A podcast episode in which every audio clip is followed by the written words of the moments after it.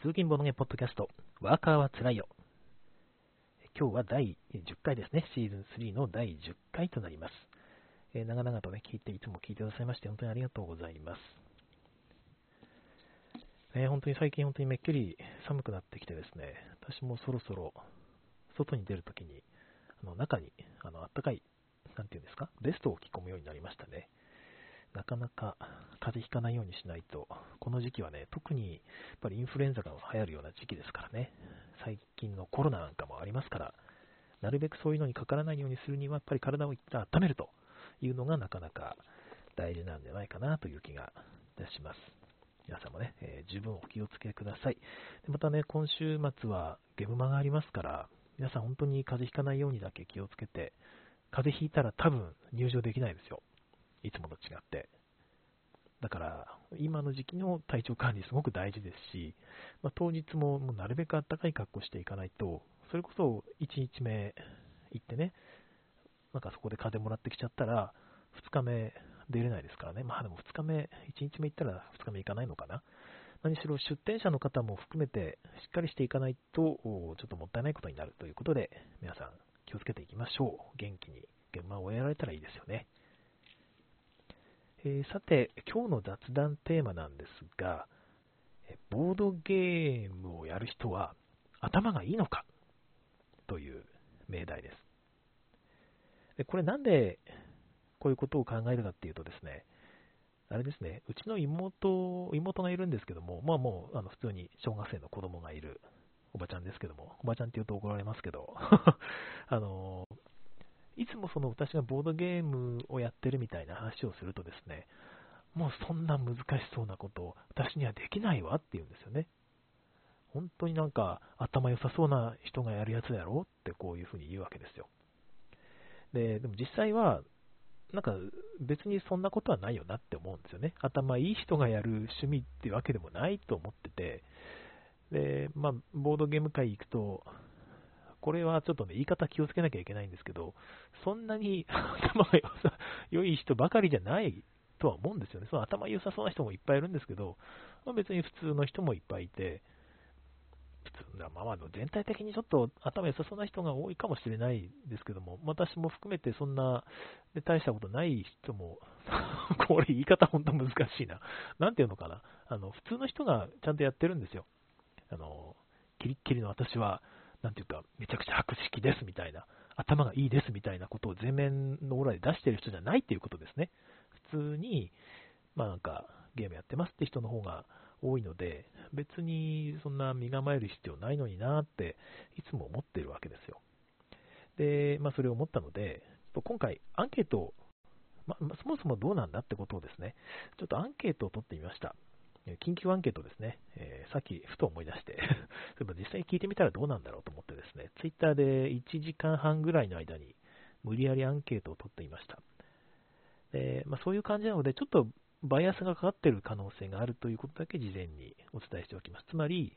一つは私のフォロワーさんが基本的にはメインであるということ。あと、ツイッターを使える層であること。あと時間帯が、えー、夕方の、夕方とか夜の7時半ぐらいから9時までの間にアクセスした人であるという、この3つぐらいのバイアスがかかっているので、そこだけちょっと気をつけて聞いていただきたいんですが、2つ質問しました。1つ目は、ボードゲームをよく遊ぶ人に聞きますと。ボードゲームを遊ぶ人は頭がいい人が多いと思いますか？ですね。で、1つ目の回答が、そんな気がする。2つ目が、頭の良さは関係ないですね。最後が、むしろどこか抜けてるっていうですね、まあ、3つの選択肢を用意して、え、77票いただきました。この短時間の間にたくさんいただきまして助かりました。まあ、十分な量かなと思うんですが、一番多かったのはどれだと思います？まあ、もう結果出てるんで言っちゃいますけども、ま、そんな気がすると。やはりちょっとそんな気がするっていう回答が一番多かったですね。ただ、40%なんですよね。だから、関係ねえよって言ってる人は36%もいてですね、そんなに差がないと。で、さらに、ちょっとむしろどっか抜けてるっていう回答も24%もいてですね、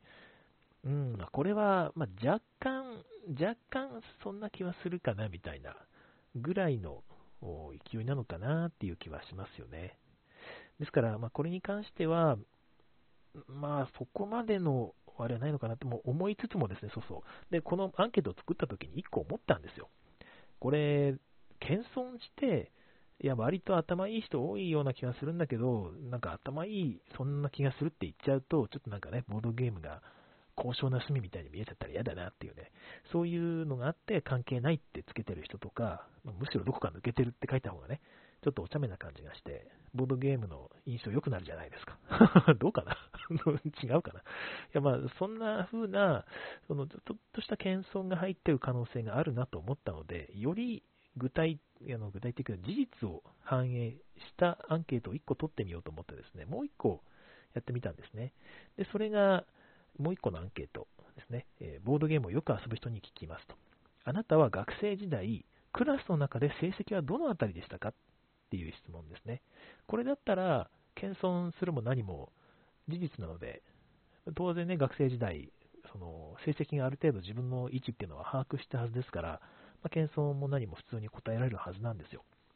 で、まあ、ちょっと、ね、真ん中ら辺よりちょっと上かなって人は、むとしたらね、真ん中付近って答えるかもしれないですし、人によってはね、それでも真ん中より上って答えるかもしれないんですが、とにかく3つですね。真ん中より上、真ん中付近、真ん中より下。っていうアンケートを取ったところですね、86票、さっきより上多いですね、いただきまして、えー、もう圧倒的とまで言わないんですが、57%で真ん中より上と。これは、もうちょっと意外というか、ここまで差が出るんだっていうぐらい、えー、上でしたね。で、26%が真ん中付近で、真ん中より下って答えた方は17%しかいらっしゃらなかったんですね。これはなかなか、まあ、意外な結果だなというのは少し感じました。うん、だから、これは、まあ、そのツイッターを使うような人の分プと比べてみないと何とも言えない気はするんですけども、うんまあ、この後ね、このアンケートをしようと思う人っていうのは、ある程度やっぱり、なんつうか、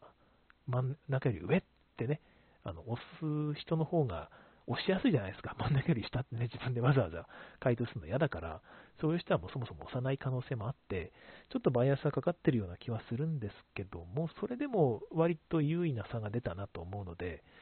まあやっぱり、なんていうのかな、ボードゲームを今趣味にしてる人っていうのは、学生時代に、まあ、勉強ができた人なんだろうなと、そういう人がまあまあ多いんだろうなっていう気はします。そういう人ってやっぱり、なんつうか、考えることが楽しいって経験をしているじゃないですか。勉強ができたわけですからね。で、そういうことがあって、少しそういう傾向があるのかもしれないですね。ちなみに私、このアンケートで頭がいいかどうかを確認しているつもりは全くなくてですね、学生時代に成績が良かったかだけなんですよ。で、それって実際に頭がいいかどうかとは私ちょっと違うと思っててですね、そういうのは学生時代のその環境によると思うんですよね。まあ単純な話、親の経済状況にもだいぶ左右されますし、友達がどうこうだったり、ね、えー、なんていうか、クラスの雰囲気とかね、先生とかの資質にもね、ちょっとやっぱりよると思うんですよ。で、勉強を楽しいと思えないような子供時代だったりすると、まあ、単純に成績が下がりますよね。で、一旦俺は、私はバカなんだって思っちゃうと、勉強も楽しくない。それ以上勉強できない。成績が下がる。という悪循環になってしまう。という可能性がちょっとあって、うーん、別に、ね、本当は頭悪いわけじゃないのに、成績が悪いって結果になりかねないなと思ってるんで、あくまでもこのアンケートっていうのは、学生時代に成績が良かったかどうかだけを聞いているだけです。頭がいい悪いを聞いているつもりはありません。まあ、うちのそのさっき言った妹なんかも、ちょっとそういう傾向あると思うんですよ。あの、ちっちゃい頃から学生時代に、ま、なんか、なんかの景気で勉強ができない、一回つまずいちゃって、ずっとそこから、もう私勉強嫌いってなっちゃってですね、私はお兄ちゃんに、頭の良さを全部吸い取られたっていう、いつもこう、嫌味を言われたんですけど、そんなことで嫌味を言われてもなっていう気はいつもしてるんですが、まあ、それはそれで、その妹は全然喋ってても、いや、こいつは頭の回転早いなっって思うこと結構ありますので、全然、ね、ちゃんと政治のこととかも大人だったら考えてるし、普通に頭いい、地頭いい人なんだろうなっていうふうに思うんですよね。で、自分で頭悪いって言ってる人ともよく喋ってみると、いや、全然そんなことないなっていう人が私的には多いと思うので、むしろ私なんかよりね、よっぽどなんか真面目にいろんなこと考えてたり、深いとこまで考えてるなって人はたくさんいらっしゃるので、いやー全然そのね、学生時代の成績なんていうのは頭の良さとは、ま直接の関係ねえんだろうなっていうのは思っています。あ、あとコメントいただいてます。えー、アルガさんですね。えー、もい、もいということで、はい。えー、アルガさん、やる気を吸い尽くす。なんで？なんで今吸い尽くされたんですかね。えー、あ、すいません。ちょっとマイクが外れたので、もう一回つけます。まあ、その、そんな感じで、頭が、その、いい悪いというよりは、勉強とかね、考えることがね、さっきもちょっと言いましたけど、考えることが楽しいなと思える人は、まあ、ボードゲームやってるような気はしますよね。で、学生時代に成績悪くても、本当は考えることが好きで、大人になってボードゲームっていうのはそのゲームっていう形で触れてですね、まあ、まあ子供の頃かもしれないですけどね、ゲームという形で触れれば考えるのって楽しいよねっていうことに、まあ、当然気づいた方たちなのかもしれないなという気はします。でそういう意味で考えると、まあ、頭がいい悪いは多分関係ないですよね。やっぱり考えるのが好きな人が、まあ、考える、考える、まあ、パーティー、まあ、でも考えるのが好きな人だと思うんですよね。が、まあ、集まってる感じはします。で、問題は、そのさっきのうちの妹のようなですね、考えるの、考えるの嫌だって、その、私バカだからって、難しいんでしょって、辛いだけじゃんっていうような印象を、まあ、ボードゲームつまり思考型のゲームですよね、に、まあ、抱かれちゃうと、ちょっともったいないなという気がするんですよね。どうでしょうね。なんかその辺、うまいこと、なんか意識を変えていければいいなっていう気はしますね。まあ、ちなみにあの、何回かこのドキャストでも出してるんですが、うちのその妹にもちゃんと受けたゲームがあって、思考型のゲームですね。あの、トータスっていう、トータスメダルというゲームで、ま1から10までの数字が書いてあるタイルですね。裏面はもちろんわかんないんですが、それをまあ、ざっと2、30枚出して、えー、めくっていくと。で、何枚めくってもいいんだけど、合計が10を超えたらバースト、手番終了、終わり。全部元に戻してやっていくっていう神経衰弱系のゲームですね。で、合計がぴったり10になったら全部取れる。1枚1点。という感じのゲームなんですけども、これはうちの妹も楽しいって言ってやってましたね。いやこれなら私でもできるわっていう言い方で、あのすごく楽しそうで、えー、それ、まあ、プレゼントしたんですけど、その後も普通に何回も遊んでるっていう話を聞いたので、こういうゲームなら楽しいと思えるんであれば、私は十分ね、その、なんていうのか、考えるのが楽しいって思う人なんだろうなって思うんですよね。それすらもダメだっていう人って私、だいぶ少ないんじゃないかと思っていて、まあ、その辺のハードルをうまく下げるような見せ方ができれば、またね、ボードゲームのその広がっていくのかなっていう気はいたします。どうでしょうかね。ちょっと長々と喋ってしまいましたけども、雑談の方はここら辺にしたいなと思います。今日は割とたくさんの方に聞いていただいているのは、ひょっとしてそのアンケートの結果で、ひょっとして気になって見に来てくれたのかな？ありがとうございます。なんかコメントがありましたら、今からですね、このボードゲームメカニクス大全という本を、え前回の続きから読んでいくので、だいぶ眠くなるような話が出ますけど、全然あの関係なく、このさっきの話の続きとかコメントで書いていただいて大丈夫です。あの読ませていただきますので、よろしくお願いします。ちょっとお茶を一口ね、いただきたいと思います。はい。じゃあ、この分厚いボードメカニクス大全の方に移ってまいりましょう。えーね、この本ね、読んでると、やっぱり、七面倒くさい話になるので、聞いてる方が眠くなってくると思うんですよ。で、その時はですね、あの、寝てくださいね。あの、ぐっすり寝れたら、それはそれでラッキー。むしろですね、こう、これ、ポッドキャストでも配信してるわけですが、寝る前ぐらいにね、布団に入りながら、これを再生して、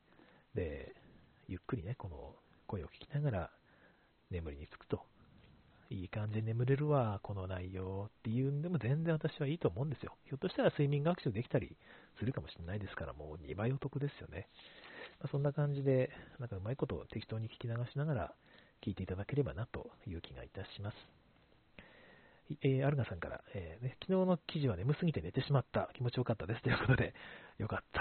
ね。ありがとうございます。お役に立てて本当に嬉しいです。ではですね、はい。102ページから参りましょう。ACT05、コマンドカードというアクションだ、メカニクスですね。えー、今回はまだね、チャプター03のアクションというカテゴリーのメカニクスを言っています。で今回のコマンドカードっていうのはですね、うんと、まあ、これもおそらくウォーゲームのメカニクスですね。えー、なんかマップがあって、まあ、地理、地理っていうかまあヘクスマップなり、なんなりがこういくつかのエリアに分かれてるとしますよね。まあ、アメリカ、えー、とかオーストラリアとかね、そんな感じでいいですよ。で、そのもしくはまあ森の森地帯、えー、と砂漠地帯、なんだろう、他に何かあったかな、まあ、そんな感じで、あまあ、山、山、山岳地帯みたいな感じもいいですよ。そんな感じで、マップがいくつかのエリアに分かれて、いる状態の時に、プレイヤーは手札を使って、え今回は森のところに配置しますとか、まあ、もしくはアメリカに配置しますみたいなことをプレイしていくと。そのカード自体が一つの命令になっている、コマンドになっているということですね。えで、そのプレイしたときに、そのタイプの、まあ、自分のユニットなりですね、えー、をそこに配置したり、動かすことができたりするということです。この解説の方に書かれているのは、えー、まあ、地理的なカードであったり、もしくは自分が持っているそのユニットの種類ですね、えー、まあ、なんていうか、空軍だったり、なんていうんですか、陸軍だったりみたいな、そそんな感じですかね。もしくは戦車ユニットを動かすとか、戦車ユニットならどの戦車のタイプでもいいよみたいな、そんな感じのカテゴライズがされたカードをプレイするというようなやり方でゲームを遊ぶ感じのメカニクスだそうです。コマンドカードですね。だこれだけ聞くと本当、ウォーゲーム用かなって思うわけですけども、どうでしょうかね。えーまあ、こういうやり方をするとですね、プレイヤーは自分の手札を将来の行動範囲の指針とできると。手札が、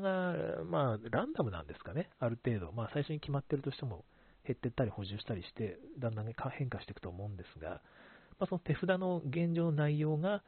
ま将来、この手札を使って、じゃあ、これをやって、これをやって、これをやれるな、みたいな、そういう計画を立てる指針になると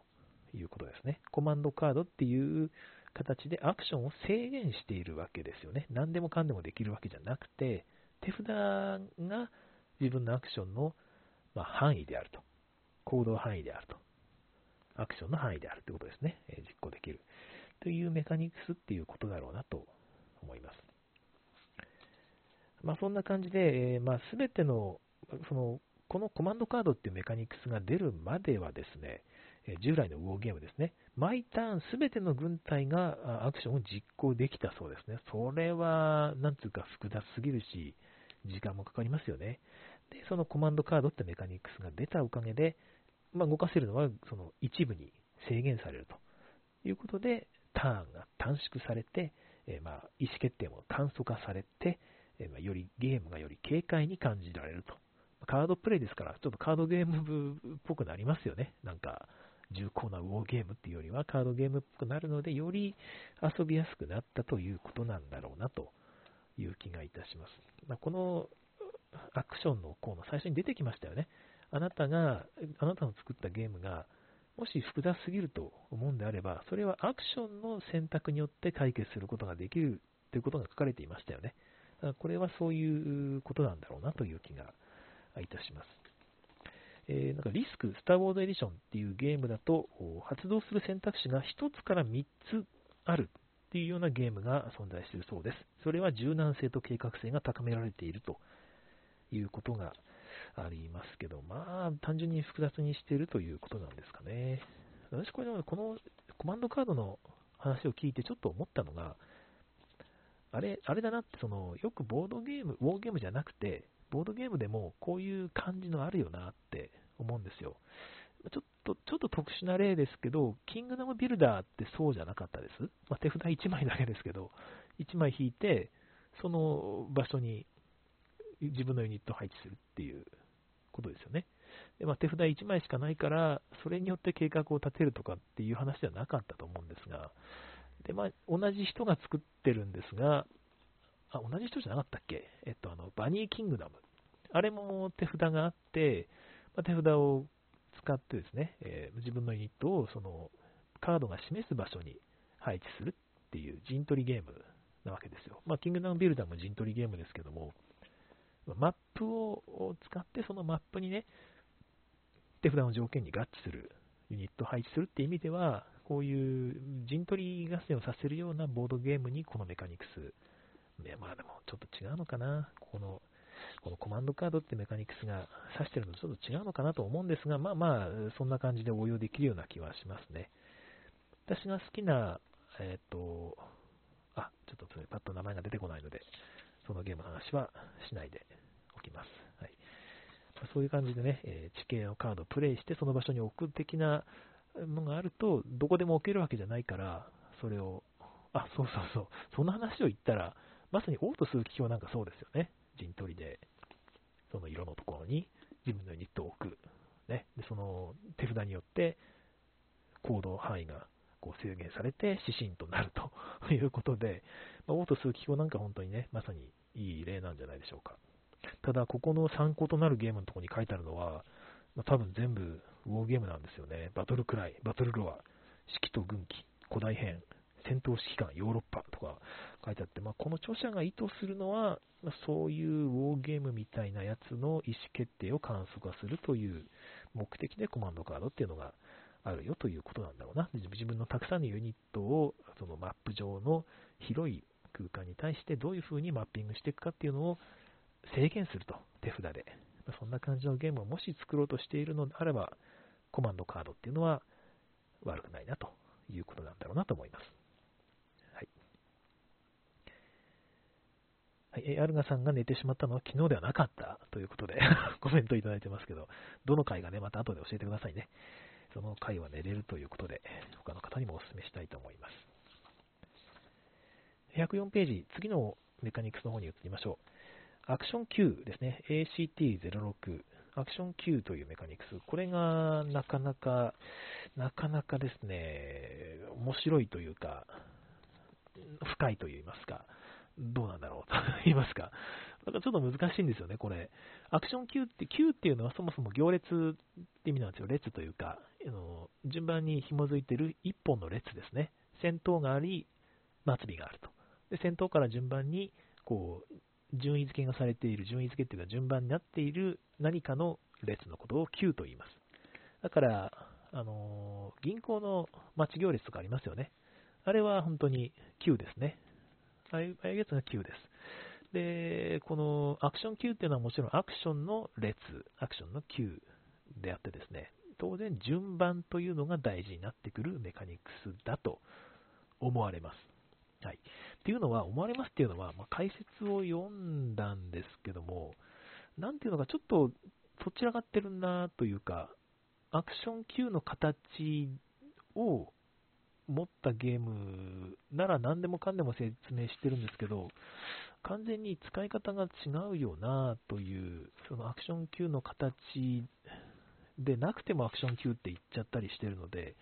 ちょっとこのね、書いてある内容が微妙に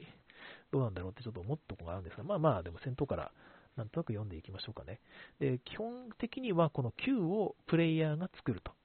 いうものです。自分の前に自分専用の Q があって、まあ、それを、なんかまあ、自分で作っていく。で、順番に先頭から実行していくってことで、あのよくある事前プロットですね、計画フェーズがあって、そこに自分の手札から3枚を裏向きでプロットすると。で、みんなプロットした ?OK? って言ったら、じゃあ1枚目オープンって言って実行していく形ですね。えーこういうゲームもまさにアクション Q ということだそうです。私これで思い出すのは、まあ、最初に多分計画フェーズがあるゲームを遊ばせてもらったのが江戸なんですよね。江戸っていうゲーム。なんかあの、Y から始まるイエドじゃなくてですね、E から始まる江戸ですね。あれが、あの毎回各自がですね、なんか畳畳っていうか、四角いタイルにバッテンが、バッテンになっていて、4つの三角エリアで構成されているやつで、どれを下にして、どれ、どの、その4つのアクションのうちどれか1つを選んで、それを下にして、なんか、ついたてに刺す、みたいな。それを3回繰り返す。3枚分のアクションタイルを選び、武器を選んで、えー、プロットしてですね、で、全員がプロットし終わったら、じゃあ1枚目のタイルオープンって言って、順順番にこうやっていくんですよ。で、そういうやり方をするゲームなので、とにかく計画がある、これもアクションキーを作ってね、やっていくゲームっていうのは、だいぶ敵に翻弄されるよなという感じで、なんとかあんまり好きじゃない。なんか好きじゃないって言うとあれかな、苦手ですね。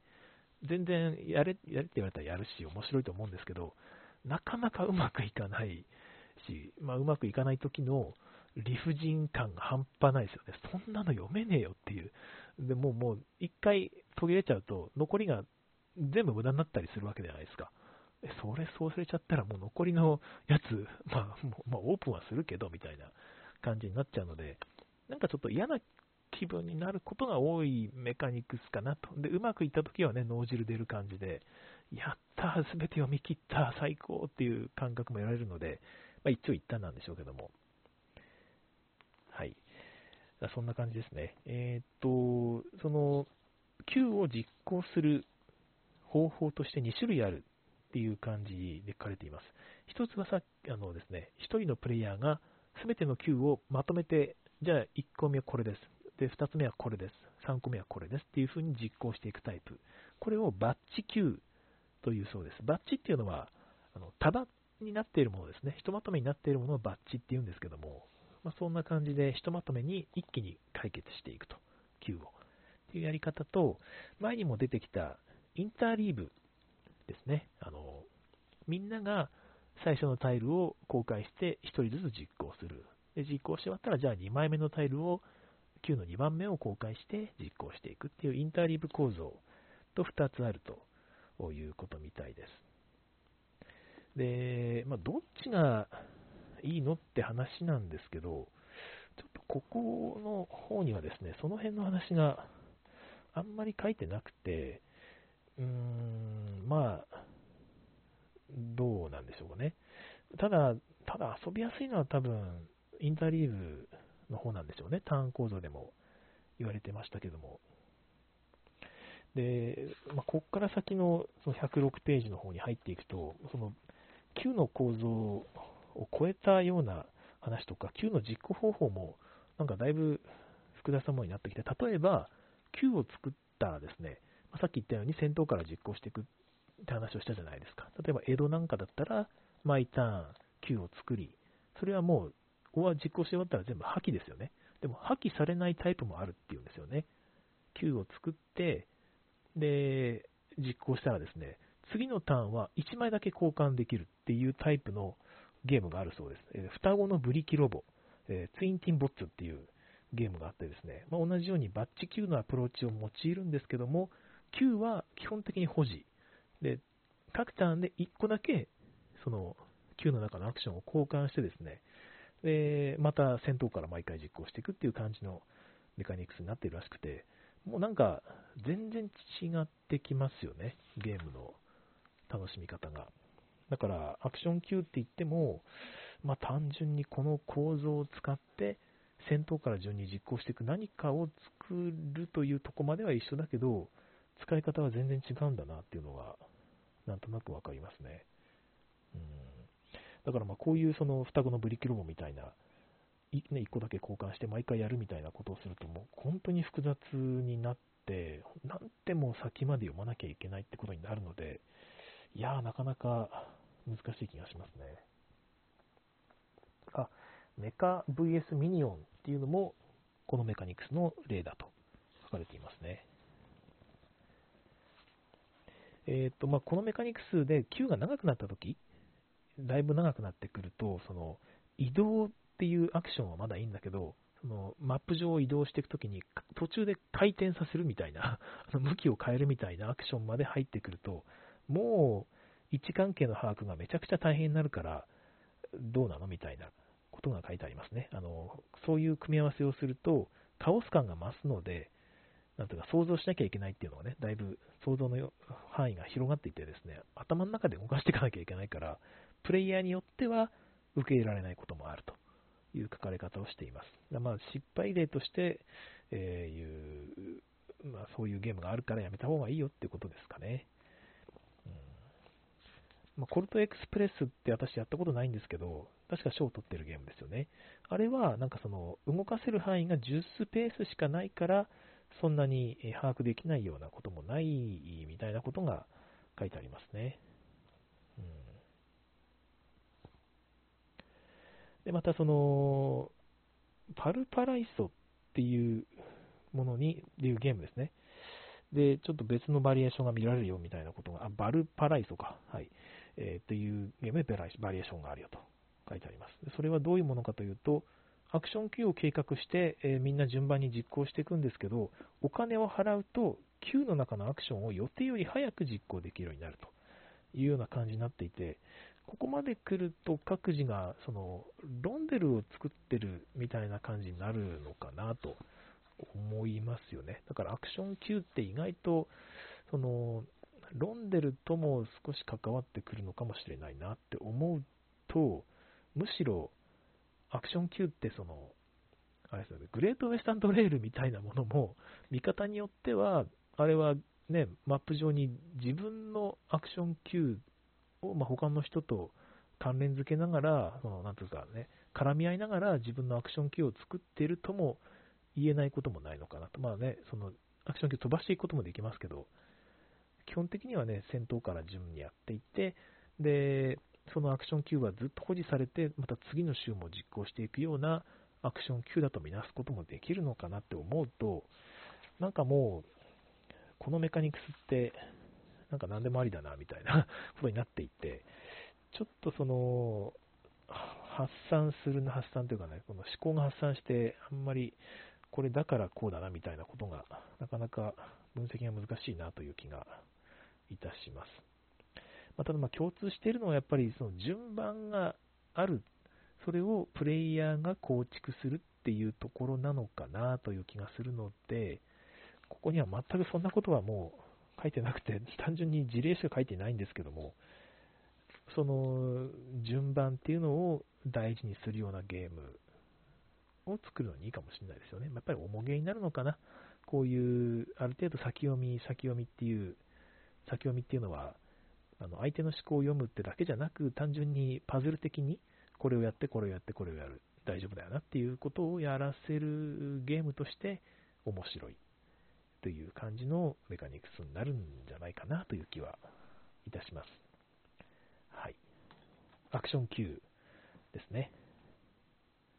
えっ、ー、と、あ、そうですね。すみません。今日また見逃してましたが、30分超えています。今日もありがとうございます。コイン、おかげさまでなんとか足りたみたいです。まあ、そうそう、ここにもね、105ページの上の方にも書いてあるんですが、他のプレイヤーが何するかっていうのをアクション Q ですね。あの、読まないと、やっぱり大変なことになるので、さっきの江戸の例でも言いましたけど、まあ、そういうゲームですよね。えー、まあ、どうでしょうね。私は嫌いじゃないけど、嫌な思いもすることが多いということです。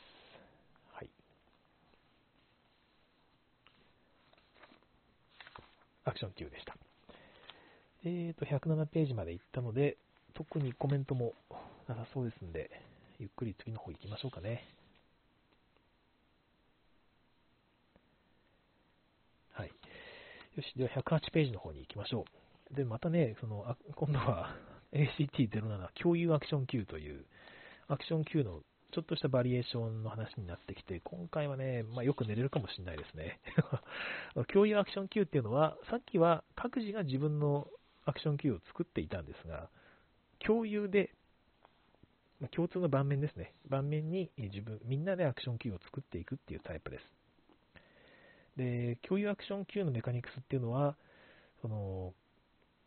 みんなでやるのでインタラクション、まあ、インタラクティブになるよということみたいなんですが、まあ、どうかな、まあ、結さっきも言いましたけど、パズル的な楽しみがあるのがアクション Q だと思うんですよ。まあ、他のプレイヤー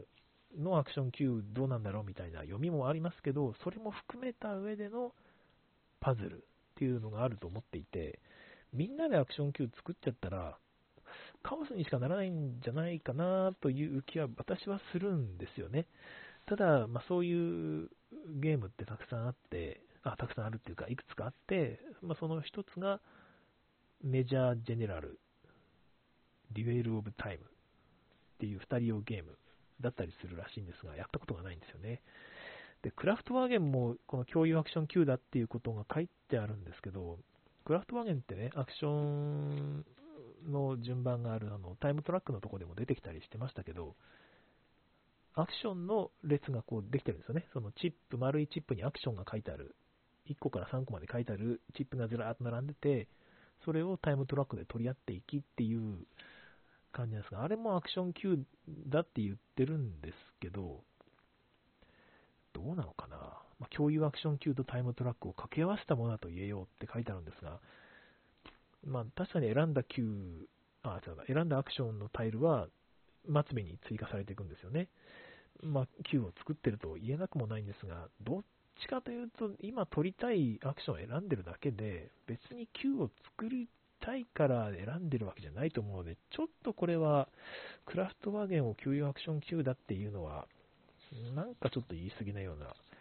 気が少しする、してしまいますね。どうでしょうね。で、最近、共有アクション Q で、まあ、成功した例として多分、オリフラム、オリフラム？あの、フランスの年間ゲーム大賞をこの間取ったやつですけども、カードゲームです。オリフラムっていうゲームがおそらく共有アクション級で成功した例なんじゃないかなっていう気はいたします。で、私もこの間買ってですね、遊んだら、まあ、面白かったですね。なんとなくどういうゲームかっていうのを説明すると、自分の手番で、まあ、裏向きで1枚出すんですよ、場に。で、そこはその操り人形みたいな感じで、各カードに、まあ、もしくはラブレターと言ってもいいんですけど、その各カードに効果が書いてある。え隣のカードを1枚破壊するみたいな。そうですね。表にしたときですね。で、そんなカードを裏向きで1枚配置する。隣の人は、その今配置された、場に配置された前のプレイヤーがね、置いたカードの右か左に、そのまた自分の手札から出して、裏向きで置く。で、その3番目のプレイヤーは、今、場に出てる2枚のうちですね、その右端か左端どっちかにそれを追加でまた置く。で、また自分の、ただですね、全員置いたんで、一番左側から順番にオープンするかどうかを選んでいく。手番プレイヤーじゃなくて、そのカードの持ち主ですね。あこのカードの持ち主はあなたですけど、どうします？って。じゃあ表にしてください。表にしたら、右隣のカードを1枚破壊するみたいなことが書かれていたりですね、するんですよ。で、まあ、楽しかったんですけど、なんていうのかな。うーんとですね、3回目ぐらいになったら、表にしないんですね、みんな。手番が来ても。いや、裏向きのままでいいですって言って。なんでかっていうと、表向きにしちゃうと、まあ確かに、まあ、そうそうで、表向きに全員1回ずつやったら、また1枚ずつ手札から追加していって、どんどんその共有アクション Q が長くなっていくんですけども、この、1回表にすれば、また次の時に左から順番に行って時にそのカード効果を実行できるので、早めに表にした方がいいと思いきや、そのカードの正体がバレてしまうと、あのカード効果やばいから消そうぜっていう、まあ、攻撃カードの餌食になってしまうんですね。だから表にしないっていうやり方になって、やっぱり、やっぱりなんつうか、カオスだなという感じがしたんですよね。で中にもあったのが、あの裏向きにしてる間、あの手番が来るたびに1金トークンを置けると。1勝利点トークンですね。1勝利点トークンを置けて、で、表にしたときに載っている勝利点トークン全部もらえるっていうカード効果と、もう1個のキャラクターとして、裏向きになっている状態で誰かに攻撃されたら、えー、攻撃されたことにより、カードの持ち主が4点もらえるというトラップっていうカードがあるんですよ。その2枚を裏向きにしてですね、ずっとコインを乗せ続ける。トラップにも乗せ続ける。トラップ自体はもちろん表にしてもそのコインもらえませんけど、攻撃する方が怖いですよね。いやー、あれ、トラップかどっちなんだろうなっていうことで、なんかちょっと、お見合い状態になってですね、その、遊んだ時は、場に6枚カードが出て全部裏向きですね。でずっと、あの、チップが乗り続けて、これは一体みたいなことになったので、まあなんていうか、やらしいゲーマーが遊ぶとそうなりかねないのかなとか、もっと遊ぶと深い、なんか、遊び方が出てくるのかなと思いましたけど、何にしろやっぱり、ちょっとカオスになるなという感じはいたしました。ととは言っても、フランス年間ゲーム大賞を取ってるゲームなので、もちろん楽しいゲームです。はい。共有アクション Q っていうのはちょっと作るの難しいような気はいたしますね。はい。えっ、ー、と、アルガさんですね。えっ、と、ニュークリアウォー、あ、なんか違うな。結構たくさん。あおそらくこの共有アクション Q の話ですけど、そもそもあんまり使われてないですよねってことなんだけど、そのニュークリアウォーがアクション Q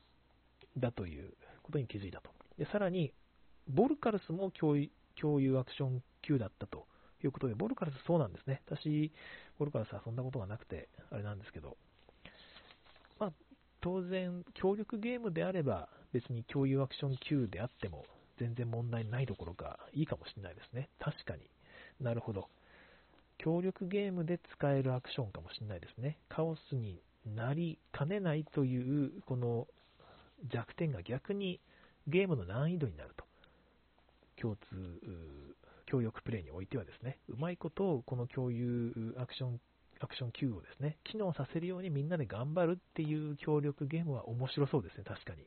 なるほど、さすが上杉さん、素晴らしい。一回やってみたくなりますね。ということで、共有アクション Q でございました。なるほど。いや、勉強になるな。アルナさん、ありがとうございます。110ページの方に行きまして、えー、フォローというアクションですね。フォロー。これは、まあ、いわゆるトリックテイキングのフォローと同じで、前のプレイヤーがやったことを自分もできるというメカニクスです。えー、まあ、もちろんそのトリックテイキングではなくてですね、分かりやすいのがプエルトリコですね。プエルトリコ、誰かが選んだアクションをちょっと弱い効果で実行できる。他のプレイヤーもやる権利が与えられるということです。でこのメカニクスっていうのは、あの前回出てきたアクションドラフトとか、もう少し前に出てきたターンのところで出てきたですね、役割順というようなメカニクスと密接に関連していて、多分こういうメカニクスと一緒に実装されることが多いということです。ま、アクションドラフトでいうとまさにプエルトリコですし、役割順も まあまあプエルトリコだったり、あとはまあレース・フォー・ザ・ギャラクシーなんかもそうですよね。それ、そういうやつの時に私も実行できるというようにするためにこのフォローっていうのが導入されることが多いということだそうです。だからまあ単純な話、あれですよね。誰かがそのアクションを選んでしまって、他の人が全くできないってなっちゃうと、なんていうか、ゲームがあんまりうまく回らないケースってあるじゃないですか。うん、ちょっとうまく言えないんですけども、なんかこれをやって、これをやって、これをやってっていうのは全員がある程度全部やらないとゲームが回っていかないようなタイプのゲームだと、そのアクションの単純な早取りっていう形にしちゃうことで、まあ、ゲームがちょっとなんか大恥になりすぎるということですね。まあ、なんかこれを失敗例として言ってしまうのは良くないんですが、えっ、ー、と、あれですね、ストーンエイジのワーカーを増やすアクションとショッ食料、なんだっけ、畑か、畑を増やすアクションってあるじゃないですか。あれってあまりにも必須すぎて、初手番と2番の人はワーカーを増やすと畑を増やすと取るんですよ。で、それが手番が、スタピンがぐるぐる回るたびに、ずっと最初の方はみんながそれを置き続けてですね、途中からまあそろそろいいかってなると飽き始めるんですが、序盤がそれが当たり前すぎてですね、なんかちょっとあそこゲーム壊れてるんですよね。まあ、壊れてるまで言っちゃうとあれですけど、なんかもうあんま面白くないということで、単純にこんな解決策はダメですけど、例えば誰かが家を、まあえーとまあ、ワーカーを増やすってアクションしたときに、他のプレイヤーも追従して、ちょっと追加コストはいるけど、その人もワーカー増やせるみたいな形になっていれば、ちょっと選択肢生まれますよね。だったら俺置かなくてもいいかなとか、他の人が置いたときにやって自分はやりたいアクションしようかなとかっていう選択肢も生まれてくるはずなので、そういうフォローっていうメカニクスは、ちょっとしたその強すぎるアクションっていうのをみんなに平等に分け与えるのに、まあ、単純に手番差を埋めるってことですよね。完全には埋まらないけども、まあ、手番差でゲームが壊れがちな部分をちょっとうまいこと埋めるのに使われるのかもしれません。あ、ちなみに今言った内容は全く 本には書いてないので、えー、別にあのそういう話じゃないのかもしれません。えーとま、プエルトリコの例の後はですね、えっ、とですね、まあ、結局、さっきから言ってますけど、その自分がやりたいかどうかで決めないってことですよね、このメカニクスを使った場合は。他の人がやってくれるなら、それに自分もフォローすればいいんなら、やらなくてもいいんじゃないのっていうことを考えるっていう意味で、まず一つ面白いインタラクションだなっていうことが書いてあります。だから、自分だけじゃなくて、ちゃんと全員ですね、自分以外の全員の立場っていうのを相対的に見る必要があると書かれています。なかなかね、フォローって優秀なメカニクスな気がしてきますよね、そうなると。えー、まあ、ローマに栄光あれと SPQF っていうゲームでもこのメカニクスのバリエーションが見られるっていうんですけど、私、ローマに栄光あれ遊んだことある気がするんですが、全く忘れてしまって、えー、なんか、誰かが手札をプレイしてアクションするらしいんですが、その数頭が同じものを他のプレイヤーも一緒に捨てて、なんかコピーできるらしいです、そのアクションを。で、さらに、コピーしているプレイヤーは2枚同じマーク、同じスートですね、捨てるので、より強力にアクションやりますみたいなこともできるらしくて、えー、まあ、うまいこと、これはこれでフォローなんだろうなと。だから他のプレイヤーが持ってそうな色で自分がアクションをしてしまうと、他のプレイヤーに利することになるっていう読みが、このゲームの場合はありますよね。フォローって言っても、フォローできるじゃなくて、フォローさせない方向の、なるべくさせないとかですね、いう感じのメカニクスにも使えるということかもしれません。どっちかというとその方が好きかな。どうでしょうかね。えー、まあ、フォローにコストがかかる場合とコストがかからない場合があって、まあ、コストがかかるっていう方向もいいなっていうことが111ページの下の方には、え、書いてあります。確かにね、単純にただでコピーできちゃうってなると、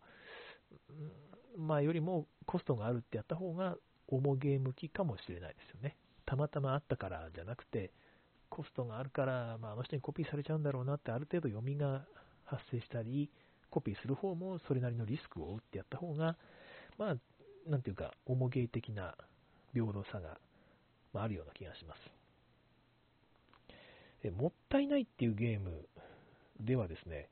ちょっと面白いことが書いてあって、またやったことがないんですけど、まあ、自分の前に各自が1枚プレイしてカードのアクションを実行するらしいんですけど、その前にですね、その前のターン、それまでのターンに他のプレイヤーが自分の前にプレイしているカードをもう一回実行していくらしいんですよ。で、それをその手番のプレイヤーが実行するらしいです。他のプレイヤーがプレイした後の、まあ、カスみたいなカード、まあ、カスみたいなっていうか、その残りがみたいなカードをもう一回自分も実行していけるっていうメカニクスらしくて、もったいないっていうゲームらしいんですけど、面白そうですよね、聞くと。確かに。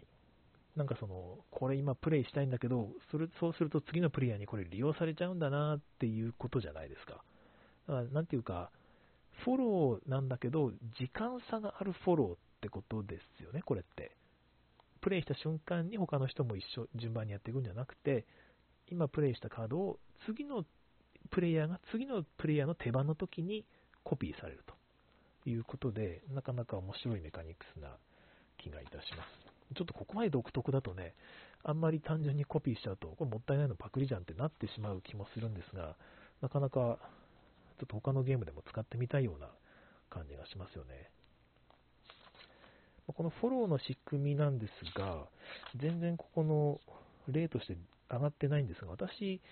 あのあれ、魔法にかかったみたいとかですね、ブルームサービスもそうじゃないのかなと思うんですよね。持ってたら他のプレイヤーがプレイしたカードと同じカードを他のプレイヤーも持っていたらプレイしなければならない。あれはフォロー、マストフォローですよね。だから、むしろ、なんていうか、フォローされちゃったという状態がある反面、フォロー無理やりさせるっていう効果もあって、特にブルームサービスではそれが顕著にあったんですよね。なんか何10枚ぐらいのカードのうち、今回行きたい場所だか4枚ぐらい選ぶんですよ。行きたいっていうか、やりたいアクションを。ただから他の手番の人がパッてプレイしたらですね、同じアクション持ってたら、その人もプレイしなきゃいけないので、いや、ちょっと待って待ってって、もうちょっと移動してからこれ使う予定だったのにっていう状態が生まれてしまうんですね。まあ、なんか狙ってそれできるかっていうとなかなか難しいかもしれないんですが、ちゃんと読み切ればそういうプレイもできるので、なんか、その、フォローできますよよりは、もうフォローせざるを得ないっていう方が、なんか、まあ、ゲームとしては締まってて、楽しいような気はしますよね。まあ、その、もちろんね、メイフォローできますよっていうやり方の実現方法もあると思って、その方がよりなんていうか、パーティー的じゃなくなるっていうか、重ゲーっぽくなる、思考ゲームっぽくなるっていうのはあると思うので、まあ、好き好きだとは思うんですが、まあ、せっかくフォローっていう仕組みを入れるんならば、いや違うか、まあ、フォローっていう仕組みを入れるときに、メイフォローかマストフォローかで、だいぶ趣が変わるよっていうことかもしれないですね。うんまあ、フォローって仕組みは、これはこれいろいろ使えるような仕組みなんじゃないかなという気がいたします。私も自分のゲームでこういうメカニクスうまいことを使えたらいいですよね。面白い。もったいないっていうゲームはちょっと一回やってみたいですね。なんか、なかなか、どんな、どんな風になるんだすごいマニアックですよね。うん。えっ、と、最後に書かれてる112ページの方ですね。このフォローの、えー、とメカニクスの。一般にフォローシステムは毎ターンみんなが行動するか、まあ、そういう行動する可能性があるということで、プレイヤーをずっと関与させるためには優秀な方法、優れた方法だと言えるということです。だから他のプレイヤーが手番、他のプレイヤーの手番であっても自分もフォローできるから、なんていうかずっと自分のターンなんですよね。言ってみれば。だからそういう感じでダウンタイムが少ないようにさせる優れた方法であるということです。ただし、毎回あなたフォローしますか、あなたフォローしますかっていうのを聞いていかなきゃいけないので、まあ、その分プレイが遅くなりますよということと、もう一個やっぱり毎回、その今今の本当の手番の人以外に、あの なんていうか、疑似的に一時的に手番が移ってくるわけなので、割り込みですよね、結局。ちょっとその混乱しがちであるということです。だからもしこのメカニクスを導入して、そういう風なプレイになるんであれば、今誰が本当の手番なのかっていう、まあ、物理的なトークンなり、マーカーなりを入れた方が良いだろうという、この辺は割と現実的なアドバイスが書かれています。結構ね、この本はそういうアドバイスの量、そんなに多くないんですよね。割と事実をざーっと書いてある家庭、まあもう、ね、カタログとして書いてますってことをね、冒頭でも言ってたので仕方ないんでしょうけど、そんなにこのアドバイスって多くなくて、ただ書かれてるアドバイスはやっぱり有用なことが多いので、うまいことね、あの拾っていきたいですよね。はい、あと8分弱ですけど、オーダーカウンターまで行って終わりましょうか。え ACT09 オーダーカウンター、オーダーカウンターズということで、これは自分がその、まマップがまずあるということですね。このマップのここに何かのアクションをしますっていうのを裏向きの自分のトークンを使ってですね、まあ、それは指令トークンですね。オーダーというのを英語で、えー、指令という意味ですけど、その指令トークンを裏向きで配置して、え全員がね、自分のそのオーダートークンを全部配置し終わったら、じゃあ改めてこのエリア解決しましょうっつって全部ドン。このエリアではこれとこれとこれが、このね、このプレイヤーとこのプレイヤーで行われますっていうのがその時点でわかるという感じのメカニクスみたいです。これもまた、あれですね、あの、ウォーゲームのメカニクスっぽいですが、なんかフランシス、フランシス・ドレイクとかゲームオブスローンズの視聴国の玉座とかですね、これ私ゲームオブスローンズやったことがあるので、これ知ってるはずなんですけど、ちょっと忘れてますよね。まあ、そんな感じのマップがあって、そのマップに対して何かみんながね、戦略的な行動を取るというゲームの場合に、こういうのが使えるかもしれないですね。一応その、アクション Q でもあると、ある程度、地域ごとのですかね、えー、いうようなことが書かれていますが、まあまあまあ、基本的にはやっぱ事前プロット的なものというぐらいの意味合いでしょうかね。はい、114ページの方に移ると、うん、まあでも読み切れないとは思うんですけども、どうなんでしょうね。で、まあ、複数、同じ地域に複数のトークンが重ねられたときにどういう順番でやるかっていうのを積み重ねていってですね、後に置いた方が先に実行できるってパターンと、その先に置いた方があの実行できるってパターンが2パターンあると。で、ここはちょっとまあ面白いなと思ったんですが、後に置いた方が実行できるってやると、自分が置いた順番とは逆の順番に実行されていくことになるわけじゃないですか。ね、先に置いたやつが後で実行され、後に置いた方が先に実行されるので、頭の中で、えー、っと、えー、っと、あそこに俺置いてるから、その、それより前にこれが実行されるんだからっていうのをちょっと、あの、逆順みたいな感じでプロットしなきゃいけないので、ちょっとプレイは難しくなるでしょうと書いてあります。でも、それが先に置いたやつから、あの順番に実行されていくってなるんであれば、ある程度頭の中で時系列に沿ったコマの置き方ができるから、まあ、プレイはしやすいんじゃないのということが書かれています。で、まあ、割と複雑なので、これは、まあ、重厚な戦略ゲームで用いるのがふさわしいって書かれ方をしているんですけど、このオーダーカウンター。私これ聞